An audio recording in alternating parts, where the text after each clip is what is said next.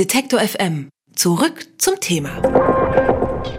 Der Konflikt zwischen der afghanischen Regierung und der Terrororganisation Taliban reißt seit Jahren nicht ab. Immer wieder kommt es dabei auch zu tödlichen Anschlägen, doch seit kurzem gibt es wieder Gespräche.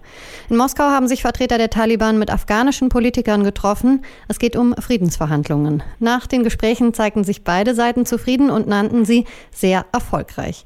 Welche Chancen es auf Frieden gibt und welche Aussichten das für Afghanistan mit sich bringt, darüber spreche ich mit Thomas von der Ostensacken. Er ist Journalist und Publizist und beschäftigt sich seit vielen Jahren intensiv mit dem Nahen Osten. Hallo, Herr Ostensacken.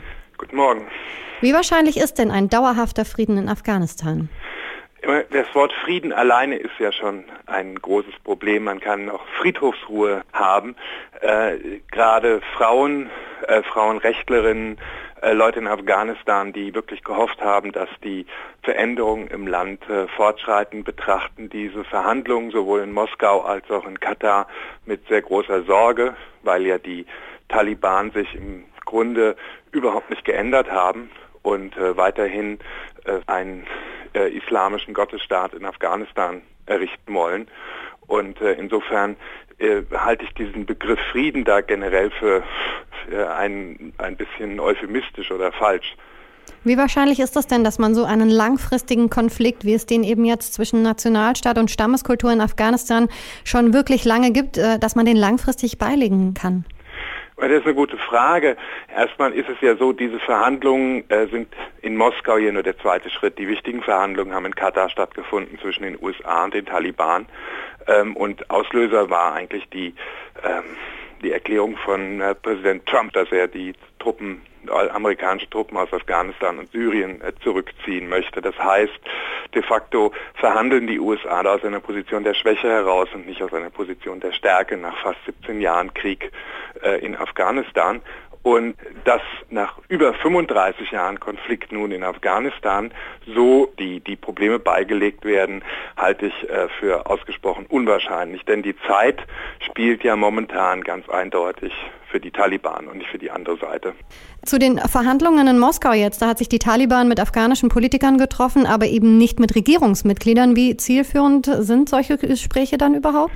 Wenn man auf der einen Seite sagt, äh, unser Ziel ist die Unterstützung oder die Förderung von äh, Rechtsstaatlichkeit, Demokratie, repräsentativen Regierungen und dann die wichtigen Gespräche ohne die stattfindet, ist das natürlich ein Schlag ins Gesicht ähm, auch der, äh, des afghanischen Präsidenten, äh, die ja selber sehr, sehr kritisch gegenüber diesen Verhandlungen sind. Was man da in Moskau im Prinzip macht, ist in der Schirmherrschaft äh, von Putin oder der russischen Regierung irgendwelche einflussreichen Geschäftsleute, Politiker, Stammesfürsten zusammenzubringen, um äh, äh, ein, ein, zu einer Abmachung zu kommen, die ja bisher auch ausgesprochen ähm, windig ist. Also die Erklärung, dass alle Seiten zufrieden sind, heißt ja noch nicht viel.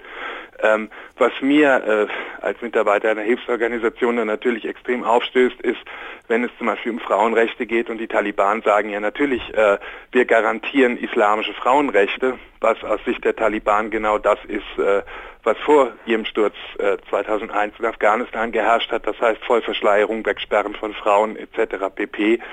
Das heißt, diese ganzen Verhandlungen äh, sind mehr oder weniger erscheinen wie ein Geschacher, das am Ende auf Kosten der Menschen in Afghanistan geht, die ja, ähm, äh, wie gesagt, gehofft hatten, dass oder sehr viele von ihnen hatten gehofft, dass eben nach 2001 diese Versprechen, dass man in Afghanistan bleibt, dass man äh, die Situation dort verändert, dass es zu äh, tiefgreifenden, auch gesellschaftlichen, ökonomischen äh, ja, Transformationen kommt, jetzt als warmen Worte letztlich empfinden, weil äh, in dem Augenblick, wo westliche Truppen aus Afghanistan abgezogen sind, gibt es ja auch keinerlei Druckmittel mehr, wenn sich jetzt die andere Seite nicht an irgendwelche Abmachungen hält.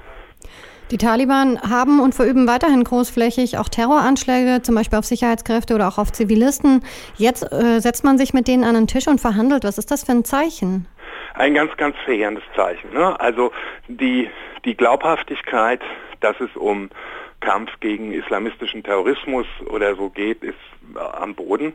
Ähm, nach dem islamischen Staat dürften die Taliban zusammen mit Al-Qaida so ungefähr die mieseste Terrororganisation sein, die es momentan gibt. Und das Signal, das man sendet, ist, wenn die andere Seite nur lange genug ihren Terror und ihre Gewalt ausübt und keinen Millimeter zurückweicht, wird sie irgendwann zu einem Verhandlungspartner. Was das jetzt äh, äh, für Signale in andere Länder und andere Diktaturen aussendet, dürfte klar sein. Aber das ist äh, Teil der ganz, ganz verheerenden äh, Außenpolitik momentan äh, der USA und auch Europas, dass sie sich letztlich aus diesem Konflikt zurückziehen, äh, dass in Syrien man Assad gewinnen lässt, dass im Jemen dieser Krieg ganz ungestört weitergeht und jetzt eben äh, eine der äh, ja wirklich der radikalsten islamistischen Organisationen, die es weltweit gibt, plötzlich zum Sie hatten das ja Anfang gesagt, Partner für Friedensgespräche wird äh, und nicht zu einem äh, Gegner oder Feind, den man äh, schwächen oder äh, besiegen möchte. Wenn wir jetzt gerade bei der Bedeutung sind, möchte ich da mal noch bleiben. Und zwar ist das ja auch äh, wichtig für die Gesellschaft dort. Also was bedeutet das für die Bevölkerung, wenn die Taliban nun am Verhandlungstisch mitsitzt? Also alles, was man aus Afghanistan hört. Und ich hatte, bin gerade auch aus, äh, aus Griechenland zurückgekommen, wo wir sehr viel mit Flüchtlingen aus Afghanistan zusammenarbeiten, ist äh, die äh, Menschen, die etwas anderes wollen, fühlen sich verraten, haben Angst. Natürlich hat sich in Afghanistan in den letzten 20 Jahren auch sehr viel verändert, sehr viel mehr äh, äh, Mädchen sind zur Schule gegangen. Äh, trotz der Bedrohung in, in Kabul und anderen Orten hat sich dort so etwas wie eine rudimentäre Zivilgesellschaft entwickelt. Es gibt äh, Frauenfußballmannschaften, äh, viel, viel mehr Frauen als früher können lesen und schreiben und haben Hoffnung auf eine bessere Zukunft. Und für die beginnt jetzt eine ganz große Zitterpartie. Denn die Bilder von, äh, von leeren Straßen, burka-tragenden Frauen, äh, öffentlichen Hinrichtungen, Steinigungen etc. hat natürlich jeder noch im Kopf. Und ich denke gerade auch ähm, äh, für die Zukunft sollte es zu, zu irgendeiner Einigung kommen, werden sich äh, weitere Zehntausende von Menschen in Afghanistan überlegen, ob es jetzt nicht der Zeitpunkt ist, zu versuchen zu fliehen. Dieses Jahr sind ja dann auch in Afghanistan noch Wahlen. Inwiefern haben die Gespräche denn darauf eine Auswirkung? Und das wird man sehen. Ich meine, die Frage ist, inwieweit ähm, diese äh, schwache afghanische Regierung in der Lage ist, äh, überhaupt gegen die ähm, militärisch ja doch sehr effizienten Taliban noch äh, irgendetwas durchzusetzen, wenn sie de facto nicht mehr die ähm, also amerikanische oder westliches Militär im Hintergrund hat. Die, die ähm, afghanischen Sicherheitskräfte ähm, erleiden extrem hohe Verluste im Kampf gegen die Taliban. Es ist ein relativ unattraktiver, unattraktiver Beruf. Und äh, Afghanistan hat natürlich die Geschichte, dass ähm, äh, da Stämme, Machthaber, Warlords untereinander äh, ausdealen, wer wo welche Kontrolle und wer ausübt und äh, äh, an welche Fründe herankommt.